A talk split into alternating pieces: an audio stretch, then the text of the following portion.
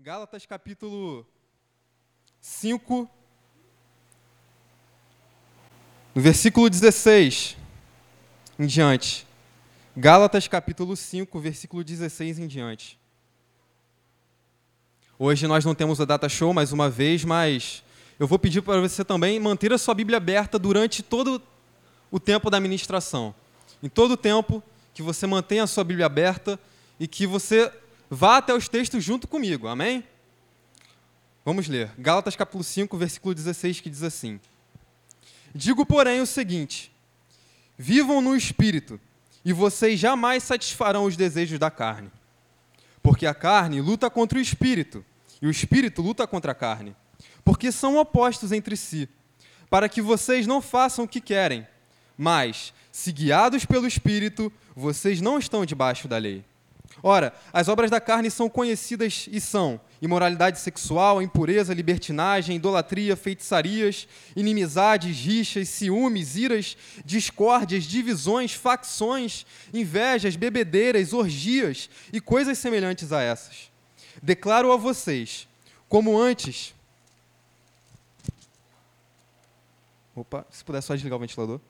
Como antes, já os preveni que os que praticam tais coisas não herdarão o reino de Deus.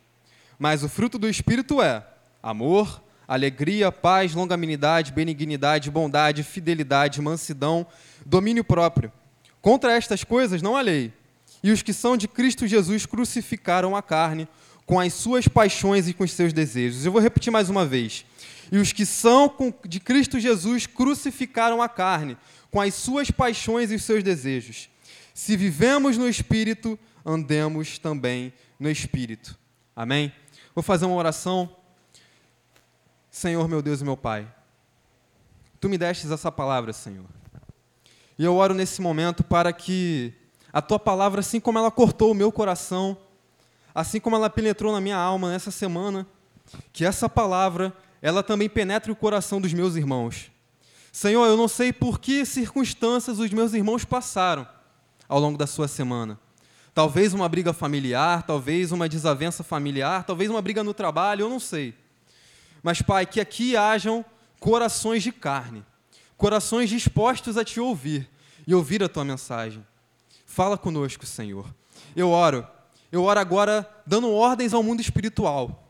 Você, espírito maligno, que tentou atribular essas pessoas que estavam aqui essa semana, que fez com que elas queria impedir essas pessoas de estarem aqui, eu te repreendo agora pelo nome de Jesus Cristo. Jesus Cristo tem autoridade sobre você. Você não prevalecerá contra essa igreja. Eu repreendo agora, em nome de Jesus. Amém. Irmãos, os irmãos podem se assentar. No último domingo e no início dessa série, nós falamos sobre o jejum e o Gabriel ele trouxe aqui um arcabouço muito importante para eu conseguir pregar hoje também porque ele já deu uma base teológica, uma base bíblica para dizer o que é o jejum e o que não é o jejum. Eu sei que o texto que eu li aqui não fala sobre jejum, mas a gente vai chegar lá. E é por isso que eu peço para você manter a sua Bíblia aberta, porque a gente vai falar sobre o jejum essa noite. Mas a gente aprendeu aqui na semana passada que o jejum é, ele é uma arma espiritual, que ele nos fortalece, que ele nos dá autoridade, não o jejum em si, mas ele potencializa a nossa sensibilidade. Nós aprendemos aqui os tipos de jejum, por que devemos jejuar e outras coisas. Então é muito importante, e eu estou partindo do pressuposto que você esteve aqui ou que você assistiu à pregação, que foi disponibilizada depois. Mas eu peço muita sua atenção para os textos que nós vamos abrir aqui. Irmãos, ao longo dos, das últimas semanas, ao longo dos últimos meses, o Senhor tem falado aqui conosco a, a respeito da palavra de avivamento. Na verdade, essa palavra, essa mensagem, essa mensagem à igreja começou desde o início do ano. Muitas igrejas, ao longo do Brasil, ao redor do Brasil, acreditam que um poderoso avivamento está chegando. Um poderoso avivamento está chegando a todas as igrejas e ao mundo. E esse avivamento será um dos o último, antes da volta de Cristo. Alguns, alguns irmãos creem assim. E percebendo essa realidade, percebendo esse mover e percebendo também o estado espiritual em que muitos estavam, em que eu estava, nós precisamos, precisávamos tomar alguma atitude. E essa igreja, o pastor, Gabriel, os presbíteros, nós estamos orando em prol de um avivamento. E antes de mais nada, eu convido você a permanecer a orar por esse avivamento também, nos ajudar em oração, porque com o avivamento, o poder de Deus será manifesto. Então, Deus já usou aqui nessa igreja, inclusive, pessoas dessa igreja aqui, através de palavra profética, para falar uma mensagem. Eu quero arrependimento. Eu quero arrependimento. Quem estava aqui presente sabe do que eu estou falando. Então, a mensagem de Deus vem sendo dita e proferida reiteradamente. Ele quer arrependimento. E para que a gente tenha um avivamento, nós precisamos nos arrepender dos nossos pecados. Dito isso, eu li um texto aqui muito importante para a gente entender um fato, uma, uma compreensão da vida que nós vivemos.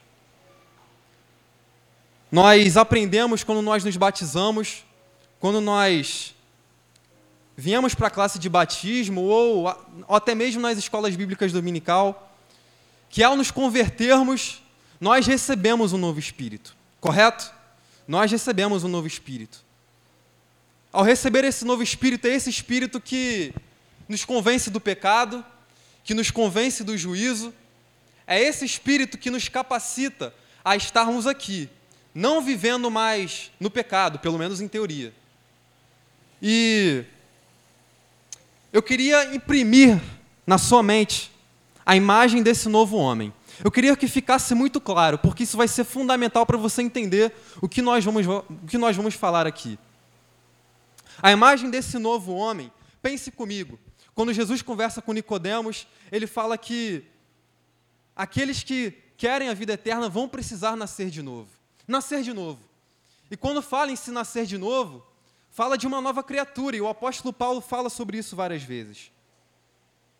E ao recebermos essa nova criatura, ao recebermos esse novo espírito, nós passamos a acreditar em Jesus e passamos a andar no espírito, pelo menos em teoria. Mas o apóstolo Paulo ele diz aqui: Digo, porém, o seguinte: vivam no espírito e vocês jamais satisfarão os desejos da carne. Irmãos, essa palavra é dura, é impactante, mas nós, eu, depois que eu recebi o Espírito de Deus, eu pequei. Eu me desviei em algum momento.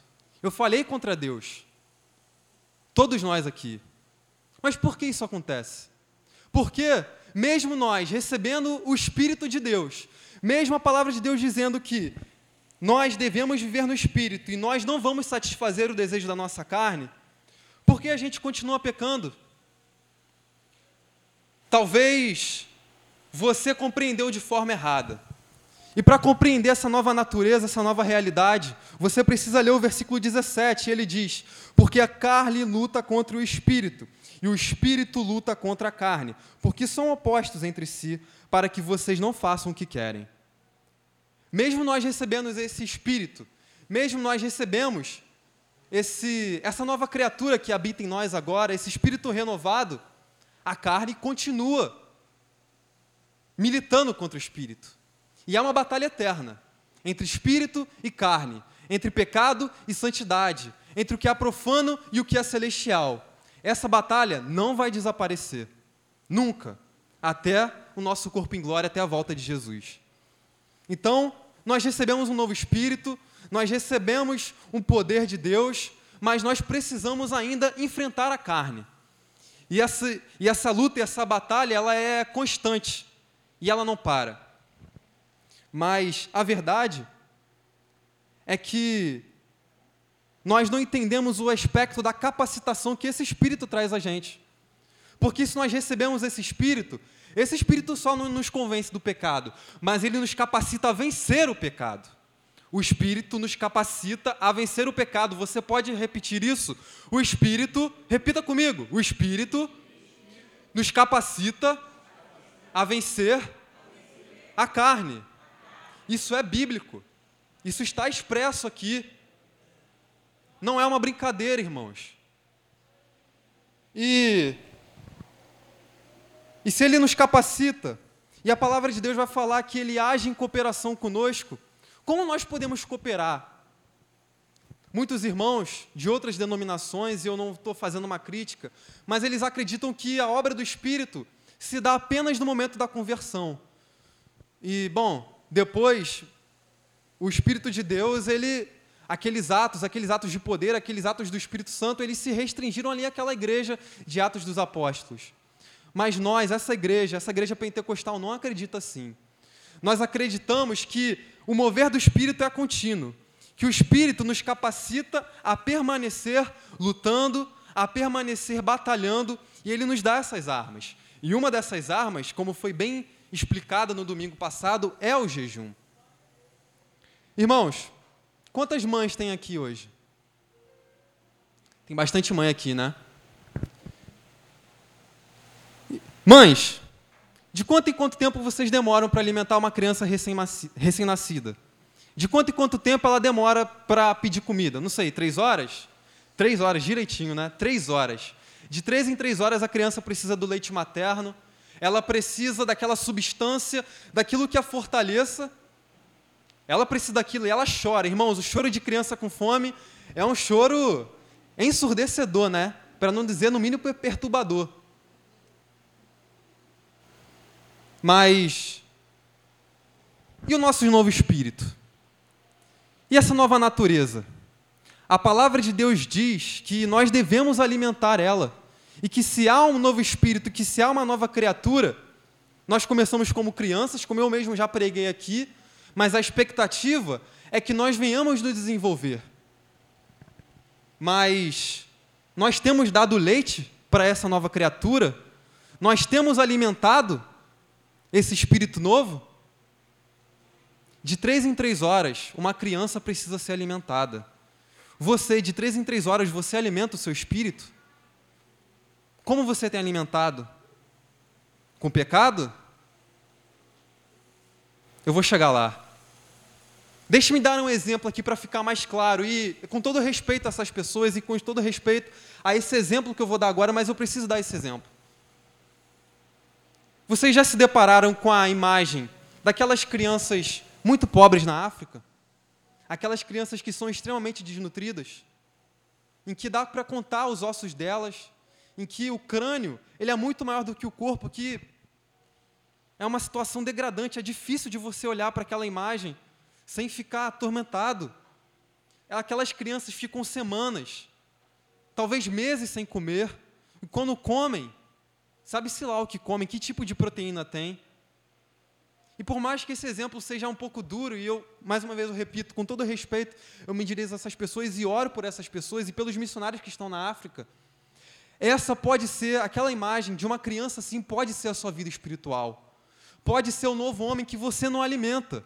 Sim, você recebeu um novo espírito. Sim, agora você é capacitado para vencer. Mas esse novo homem essa nova criatura pode estar desnutrido e você nem percebe isso. Talvez o pecado que nós vamos falar aqui, ele tenha te cegado tanto que você não consegue perceber que esse novo espírito que já te deu a salvação, ele está extinto. Mas não, irmãos. Nessa noite você vai sair daqui, eu estou profetizando, que você vai sair daqui correndo, querendo ir para o seu quarto, querendo orar, querendo alimentar esse espírito, querendo fortalecer esse espírito para vencer o pecado.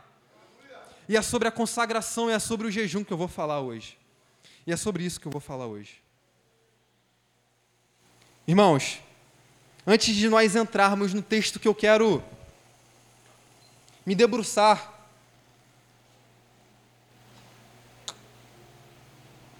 eu gostaria de te conscientizar de uma coisa muito importante. Eu vou ser bem incisivo.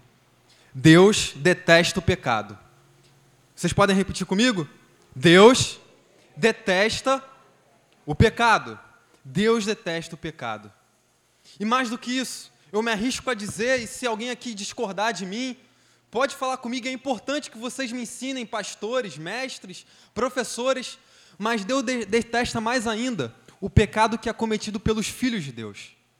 Esse pecado Deus não suporta quando aquele servo, consciente da sua responsabilidade enquanto cristão, ele deliberadamente ele peca. E ele peca sempre, sem se arrepender. Irmãos, abram comigo as suas Bíblias no livro de Jeremias. Jeremias, capítulo 14. 14 do verso 10. Eu não vou contextualizar esse texto, mas ele é bem claro. Jeremias, capítulo 14, o livro do profeta Jeremias, versículo 10. E ele diz assim: Jeremias 14, versículo 10, diz assim: Todos com as Bíblias abertas? Irmãos, para quem não conhece a minha versão, é a nova versão, a nova Almeida atualizada. Eu gosto muito dessa versão. Se você tiver pelo telefone, é a nova Almeida atualizada. E diz assim: Jeremias 10, 14, versículo 10. Assim diz o Senhor a respeito desse povo: Eles gostam de andar errantes e não sabem controlar os pés. Por isso o Senhor não se agrada deles. Agora ele se lembrará das maldades que fizeram e os castigará por causa dos seus pecados. Versículo 11. O Senhor me disse ainda: Não interceda por esse povo para o bem dele. Quando jejuarem, quando jejuarem, não ouvirei o seu clamor. E quando trouxerem holocaustos e ofertas de cereais, não me agradarei deles. Pelo contrário, eu os consumirei pela guerra, pela fome e pela peste. Irmãos, o pecado de Israel aqui era tão grave, tão grave, e a cegueira espiritual era tão grave que Deus está falando para o profeta Jeremias: olha só, não ora por eles, eles precisam sofrer, eles precisam ser castigados, eles precisam ser enviados para a Babilônia, né? Era a Babilônia as profecias aqui. Eles precisam ser castigados, eles precisam passar pelo fogo, porque o jejum deles é um jejum que não me agrada. Irmãos, existem passagens na Bíblia, Isaías 58, depois você pode conferir, se eu não me engano, Sofonias, Sofonias não, Malaquias fala do jejum que não agrada a Deus. E é possível nós estarmos falando aqui de jejum, nós estarmos pregando sobre o jejum, e você, quando chegar na sua casa para jejuar, o seu jejum não sirva de nada. Porque antes de jejuarmos, porque antes de fazermos qualquer coisa, Deus espera de nós um verdadeiro arrependimento. E eu clamo, Senhor, para que essa igreja, para que essa igreja venha quando vem e, vamos jejuar, mas que nesse momento de adoração, de rendição, nós venhamos fazer isso com arrependimento, com espírito humilhado, com coração humilhado, porque os pobres, os, ou melhor, o espírito, como é que é aquele versículo de Mateus 5 que eu esqueci, que diz assim, deixa eu até abrir aqui para não falar asneiras, os pobres de espírito, não é? Mateus 10, ou melhor, Mateus capítulo 5. Vamos ser bem objetivos. Mateus capítulo 5, bem-aventurados os que choram porque serão consolados. Bem-aventurados os pobres em espírito, porque deles é o reino dos céus. Irmãos, nós precisamos ser pobres de espírito. Pobres de espírito. E Deus espera de nós que, assim como Davi, quando pecou gravemente e se arrependeu, que nós venhamos ter esse espírito de arrependimento. Não basta nós vivermos uma pauta religiosa, um ativismo religioso, em que nós achamos que por estarmos aqui, as nossas atitudes já são automaticamente perdoadas. Irmãos, embora Deus sim já nos salvou na cruz de Cristo, já nos libertou do pecado, Ele espera de nós uma redenção contínua. Contínua. E muito pelo contrário, se vocês se recordarem, como foi bem explicado pelo Gabriel no domingo passado, existiam fariseus, existiam aqueles sacerdotes que no tempo de jejum de Jesus, eles jejuavam. Mas o jejum deles era um jejum hipócrita. Eles gostavam de estar nas sinagogas, de estar na cidade com aquele aspecto, com aquele semblante de doença, com aquele aspecto de, olha, eu estou jejuando, eu estou cansado, estou com fome. E Deus não se agrada desse jejum. Então a palavra de Deus nos dá uma série de advertências, como esse texto de Jeremias que eu acabei de explicar, uma série de advertências para um jejum infrutífero, para uma oração infrutífera, para um derramar infrutífero. Mas não é esse o derramar, não é esse, não é essa, não é esse jejum que essa igreja vai experimentar. mas essa igreja vai experimentar um verdadeiro arrependimento. E agora, eu gostaria que você abrisse a sua Bíblia na passagem que eu realmente queria compartilhar com os irmãos. Eu dei uma volta primeiro para você compreender essa nova imagem, esse novo homem, esse novo homem que precisa ser alimentado como uma criança, que precisa ser constantemente abastecido através de jejum, oração, leitura das Escrituras. Eu te falei que Deus detesta o pecado. Eu te falei que Deus detesta o pecado, principalmente quando ele é cometido por um filho de Deus. Mas eu vou falar agora para você de algo muito importante, sobre o jejum e a consagração, que é o tema efetivo dessa mensagem. Irmãos, abram suas Bíblias comigo no livro de Juízes. E essa é uma das passagens mais duras das Escrituras. O livro de Juízes, capítulo 20. Na verdade, eu vou alternar entre o capítulo 20 e o capítulo 19. Então, mantenha a sua Bíblia aberta. Porque nós vamos aprender uma verdadeira consagração e um verdadeiro jejum. Juízes capítulo 20, eu vou ler primeiro o versículo 26 do capítulo 20 de Juízes, que diz assim: Então todos os filhos de Israel, todo o povo, foram a Betel, choraram, estiveram ali diante do Senhor e jejuaram aquele dia até a tarde. E ofereceram holocaustos e ofertas pacíficas diante do Senhor. E os filhos de Israel consultaram o Senhor, porque naqueles dias a arca da aliança de Deus estava ali em Betel, e Finéias, filho de Eleazar, filho de Arão, ministrava diante dela naqueles dias. Os filhos de Israel perguntaram: Devemos sair mais uma vez para lutar contra os nossos irmãos da tribo de Benjamim, ou devemos desistir? O Senhor respondeu: Vão novamente, porque amanhã eu os entregarei na mão nas mãos de vocês. Talvez você não conheça essa passagem, mas a gente vai voltar devagarzinho. Essa história ela se inicia em Juízes capítulo 19. Uma história muito triste, mas que nos ensina muitas coisas. Eu lembro-me da primeira vez que eu li essa passagem, e antes de mais nada, não vai dar para ler todos os textos aqui, mas leia quando você chegar em casa Juízes 19, 20 e 21. Estude. Mas no capítulo 19, quando essa história se inicia, ela começa contando a história de um homem, um homem que era levita. Seu nome não é não é dito, ele só é chamado de um levita. Ele era da tribo de Levi. E esse homem, ele toma para si uma concubina e ele, em uma briga conjugal, a, a sua esposa, a sua concubina, ela vai para a casa do pai, vai para a casa do sogro dele. E ele vai volta, vai até a casa do sogro para resgatá-la, para resolver os problemas conjugais que eles tinham, e eles resolvem o problema. E ele tem uma relação, inclusive, muito boa com o sogro, né, irmãos? Depois, quando vocês forem ler, o sogro não queria que ele fosse embora da casa dele. Ele alimentava o genro constantemente. Então, fica já um ensinamento. Irmãos, alimentem os seus genros. Esposos, tenham um bom relacionamento com seu com seu sogrão, porque isso é bíblico. É importante. É verdade. E o texto continua. E o, aquele levita, ele volta para casa com a sua esposa, e ele está no caminho, é um caminho longe, ele está voltando para Efraim, mas alguma coisa acontece. Em primeiro lugar, no capítulo 19,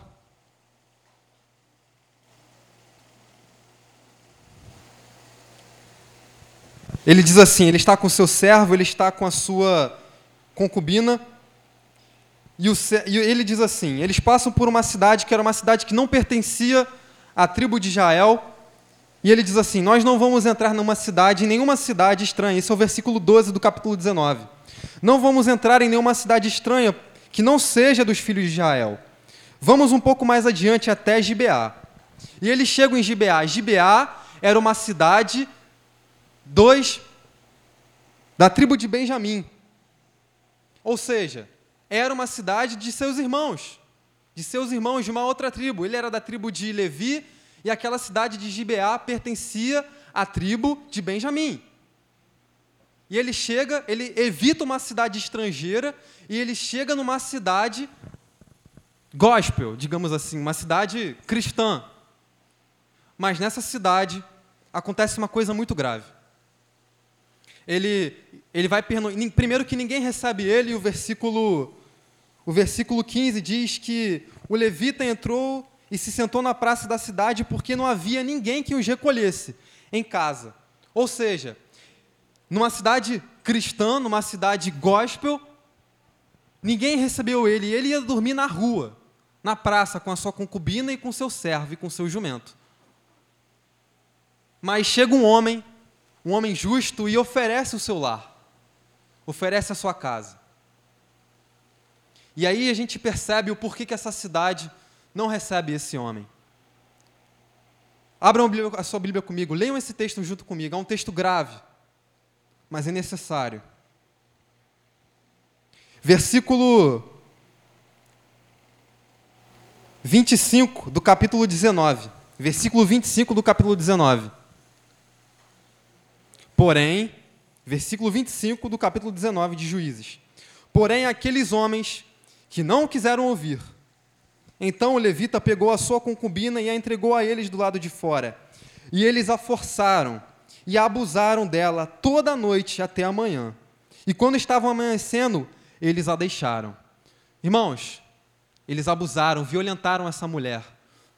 O que acontece nesse texto é: esse homem justo ele recebe esse viajante com a sua concubina em casa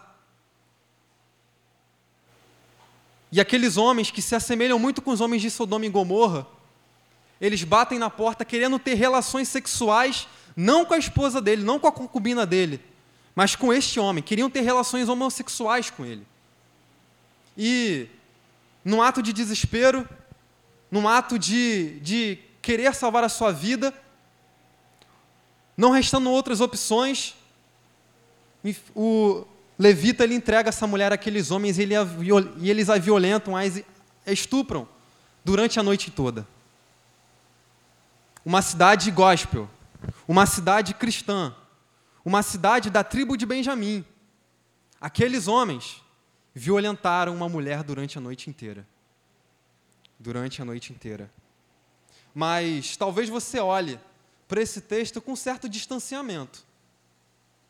Talvez você nunca chegou perto, de fato, de violentar uma mulher. Mas lembra que eu falei dos frutos da carne lá no primeiro texto? Lembra que eu falei dos pecados lá no texto de Gálatas? Talvez verdade, você não violentou uma mulher, mas talvez você, naquele site pornográfico, assistiu ser uma mulher sendo violentada. Talvez você, ou eu, ou nós, quem quer que seja, quando passamos por uma mulher na rua, os nossos pensamentos a violentem com as nossas concupiscências ou com os nossos pecados. Você, sendo Benjamim, da tribo de Benjamim, você sendo gospel. Talvez você fale tão mal do seu irmão que você não consegue nem orar por ele. Talvez você o violente com palavras. Talvez você o ofenda com as suas ações, o violente. Em vez de orar por ele, você o denigra. Talvez no seu trabalho, numa condição de poder, numa condição de privilégio, em razão da, da, em razão da ignorância dos seus clientes, você passe a perna no seu cliente. Talvez você abuse dele financeiramente, cobrando um valor de um serviço que não era aquele valor. Talvez você esteja violentando alguém com as suas ações e com as suas omissões, dia após dia.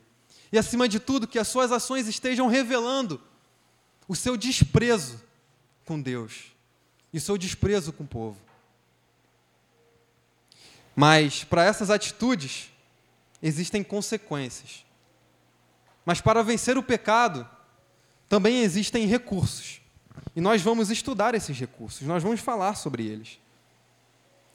Voltando ao capítulo 20, primeiro eu gostaria de destacar um seguinte versículo. Versículo 11 do capítulo 20. Acompanhe comigo, irmãos. Se vocês acompanharem comigo, vocês não vão se perder, vocês não vão se esquecer. Capítulo 20 de Juízes, versículo 11. Assim, todos os homens de Israel se ajuntaram, como se fossem um só homem contra essa cidade. Irmãos, no decorrer da história, aquele levita que perdeu a sua concubina, que foi violentada, ela morreu em decorrência da, do, do estupro. Aquele levita, num ato de desespero, ele. É pesado sim, mas preciso falar, é o texto, e você pode ler isso em casa. Ele mutila o corpo dela, envia as, os pedaços do corpo dela para as outras tribos, para todas as tribos, no intuito de mostrar a barbaridade daquele crime, daquele crime que foi cometido por seus irmãos, e nesse ato, todas as tribos se reúnem revoltadas com aquele ato, mas o povo se une. Irmãos, uma das formas de nós vencermos o pecado, de nós vencermos as tentações, é a igreja se unindo. Amém? a igreja se unindo, ela pode vencer o pecado. Quando o povo se une, o pecado não prevalece. E o povo se uniu.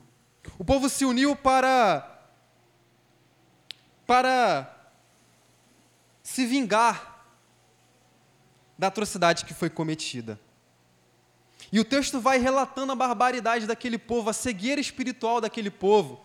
O versículo 13, na parte B, ele diz assim: ou melhor, o versículo 13 ele diz assim: agora, melhor, a parte B. Mas os filhos de Benjamim, no versículo 13 do capítulo 20, mas os filhos de Benjamim não quiseram ouvir a voz de seus irmãos, os filhos de Israel. Antes de entrar em guerra com aquele povo, antes de guerrear com aquelas pessoas, a tribo de Israel tentou dialogar, tentou conversar com aquelas pessoas. Mas deixa eu te dizer uma coisa: não existe diálogo contra o pecado. Não existe diálogo contra o pecado. Não existe uma vida cristã em que há diálogo, em que há equilíbrio entre espírito e pecado. Não existe. O pecado ele precisa ser derrotado, ele precisa ser extirpado. E nós precisamos nos arrepender e nos confrontar e confrontar esse pecado que assola as nossas vidas. Entenda essa passagem como um símbolo espiritual. Entenda essa passagem além de um dado histórico, além de uma narrativa histórica bíblica, mas entenda como um símbolo espiritual que nós precisamos vencer o pecado. E não há diálogo contra o pecado, não há parcimônia. Deus detesta o pecado, como eu disse para vocês hoje. Deus detesta o pecado. E o texto prossegue. E não surge outra opção a não ser guerrear. Porque aquelas pessoas, aquela tribo, aqueles irmãos, irmãos mesmo, irmãos de sangue.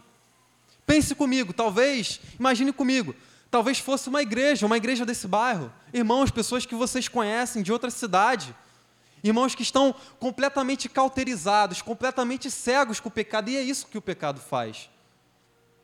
Mas não havia outra opção, havia necessidade de guerrear havia necessidade de batalhar. E o texto continua. O povo de Israel unido, unido. O povo se uniu por conta desse pecado.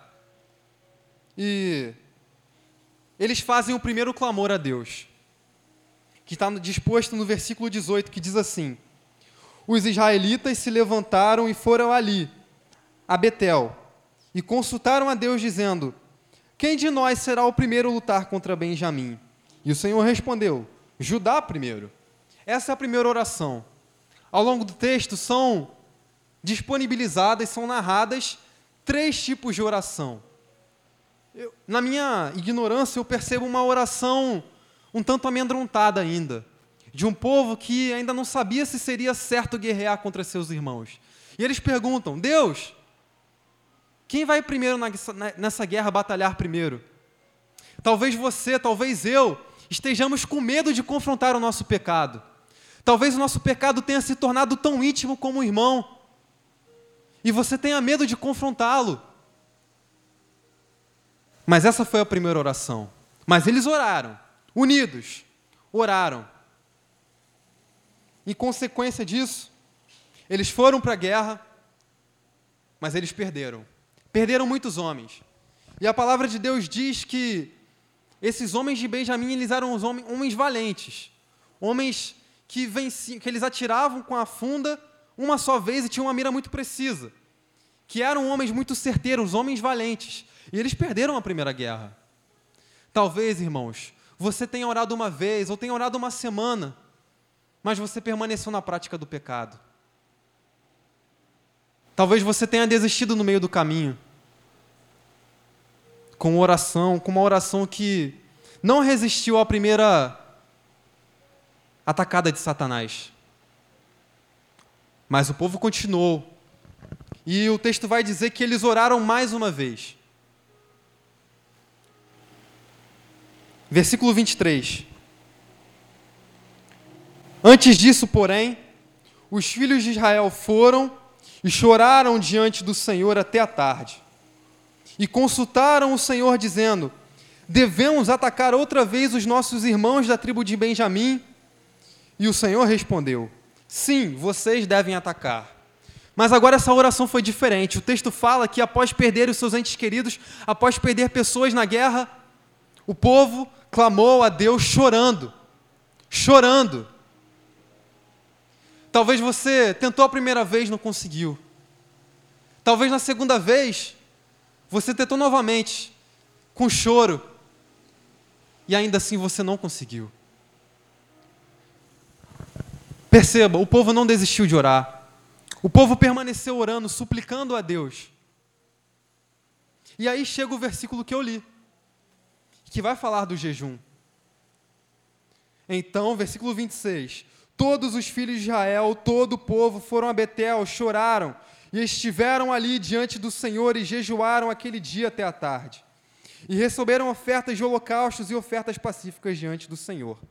E no versículo 28, na parte final, diz assim: Vão novamente, porque amanhã eu entregarei nas mãos de vocês. Vão novamente, porque amanhã eu os entregarei nas mãos de vocês. Irmãos, não desista. Não desista de enfrentar o pecado.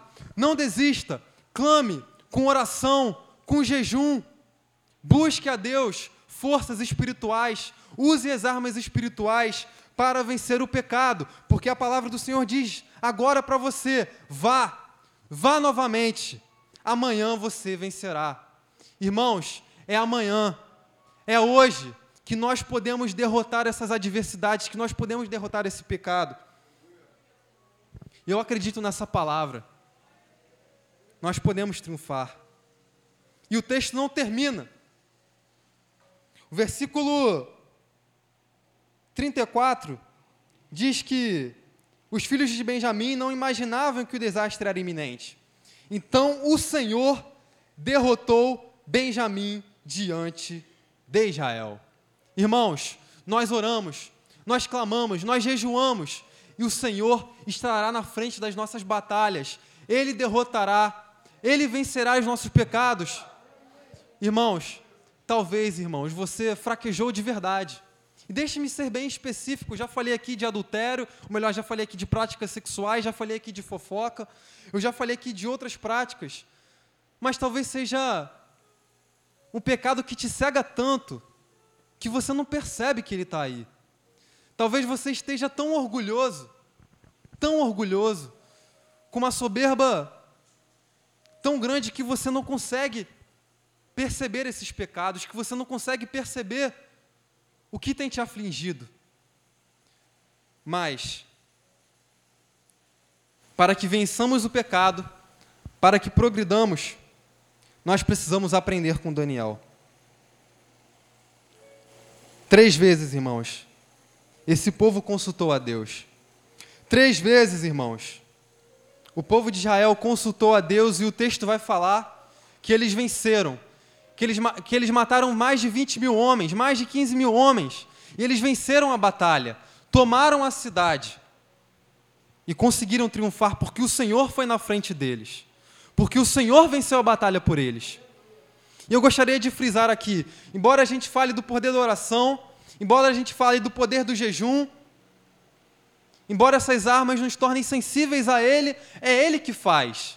E quando você vencer, e você vai vencer, lembre-se que foi o Senhor que te deu forças. Não foi você, irmãos. Nós somos fracos. Mas o Espírito, lembra desse novo Espírito? Dessa nova criatura que eu falei na pregação? É esse Espírito que nos capacita.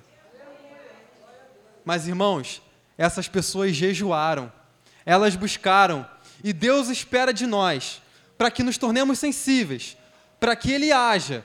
Ele espera de nós que nós venhamos a jejuar, que nós venhamos a buscar. Daniel, Daniel capítulo 9. O Gabriel já leu aqui hoje Daniel capítulo 10. Eu gostaria de ler capítulo Daniel capítulo 9. Santo Espírito, só tu és santo, Deus. Enche-nos com a tua presença, Senhor. Nos constranja, Pai, com essa palavra. Nos dê um espírito de arrependimento. Daniel capítulo 9, verso 3 diz assim: Daniel capítulo 9, verso 3. Voltei o rosto ao Senhor para o buscar com oração e súplicas, com jejum, vestido de pano de saco e sentado na cinza. Orei ao Senhor, meu Deus, e fiz a seguinte confissão. E o texto vai narrar a confissão de Daniel. E no verso 20, acompanhe comigo. Verso 20 de Daniel. Enquanto eu ainda falava, enquanto eu ainda confessava o meu pecado, e o pecado do meu povo, e lançava a minha súplica diante do Senhor meu Deus, pelo monte santo do meu Deus. Sim, enquanto assim orava, Gabriel, o homem que eu tinha visto na minha visão anterior, veio rapidamente voando e tocou em mim. Era a hora do sacrifício da tarde, e ele queria instruir-me. Falou comigo e disse: Daniel, agora eu vim dar a você a inteligência e discernimento. Quando você começou a fazer as suas súplicas, foi dada uma ordem, e eu vim para explicar tudo a você, porque Deus o ama muito. Irmãos, Deus o ama muito. Deus te ama. Ele te ama tanto que ele quer que você saia dessa condição. Ele quer que você não permaneça nessa condição eterna. Ele quer que você ande no espírito. Ele quer que, assim como a gente leu em Gálatas, que você produza os frutos do espírito. E é quando você ora, e é quando você suplica. E assim como eu orei aqui hoje, lembra quando eu orei antes de começar a pregação? Nós temos o poder de dar uma ordem no mundo espiritual, irmãos, de vencer, de dar ordens, de suplicar para que os anjos do Senhor estejam à nossa disposição e nos ajudem a militar as batalhas espirituais. Mas enquanto nós confessamos o pecado do nosso povo, é enquanto nós estamos clamando que, que como foi dito aqui, o Espírito nos dará discernimento e inteligência. Deus deu discernimento e inteligência para aquelas pessoas em juízes, aquele povo em juízes, arquitetassem uma estratégia, formulassem um plano e vencessem a guerra contra Gibeá. Irmãos, eu acredito que todos nós podemos dar ordens aqui ao mundo espiritual, que todos nós podemos vencer, decretar poder sobre essas hostes, poder sobre esses principados que nos aprisionam, que nos impedem de viver uma vida de santidade. Não se engane, irmãos, como eu falei aqui na escola bíblica dominical, às vezes um pecado é uma omissão, é uma falta de zelo. Talvez nós estejamos pecando com nossas omissões e com as nossas atitudes. Mas nós, irmãos, juntos podemos vencer. Juntos, quanto igreja, enquanto unidos, clamando pelo povo, clamando uns pelos outros, nós podemos vencer os perigos, nós podemos vencer a nossa carne. E eu acredito nisso de todo o meu coração. Eu acredito nessa palavra. Eu acredito nessa mensagem. Irmãos, talvez você aqui entrou, você entrou aqui sem forças. Talvez você entrou aqui com vergonha de admitir o seu pecado, de perceber as suas falhas, de reconhecer as suas omissões. Mas hoje é um dia de arrependimento. Hoje é um dia que o Espírito falará ao seu coração. Permita ser tocado por Ele. Como eu disse aqui, você não está sozinho. No começo dessa semana, quando o Senhor me deu essa palavra, Ele me deu essa palavra quando eu estava no ônibus. Eu desci do ônibus e me deparei com uma imagem que me emocionou bastante. Eu vi uma menina que desceu do ônibus junto comigo, e assim que ela desceu do ônibus, o seu pai estava lá para levar ela de bicicleta para casa, porque já era 11 horas da noite. Eu me emocionei porque essa foi a mesma imagem que eu presenciei e participei durante os anos que a minha irmã também estava na faculdade. O que, que eu quero dizer com isso? Irmãos, não há problema que você esteja enfrentando que ninguém tenha passado antes. Não há circunstância, não há pecado que alguém aqui nessa igreja com um irmão seu não passou antes. Você não precisa estar sozinho. Se arrependa. Se arrependa, fale com Deus e vamos nos unir, irmãos, para em oração, em jejum, vivermos uma vida de consagração a Deus. É isso que eu espero dessa igreja, é isso que eu quero, é isso que eu tenho certeza, e é isso que Deus também quer para nós. Que nós venhamos viver uma vida de jejum, uma vida de consagração e uma vida de ordens ao mundo espiritual. Vamos nos colocar de pé.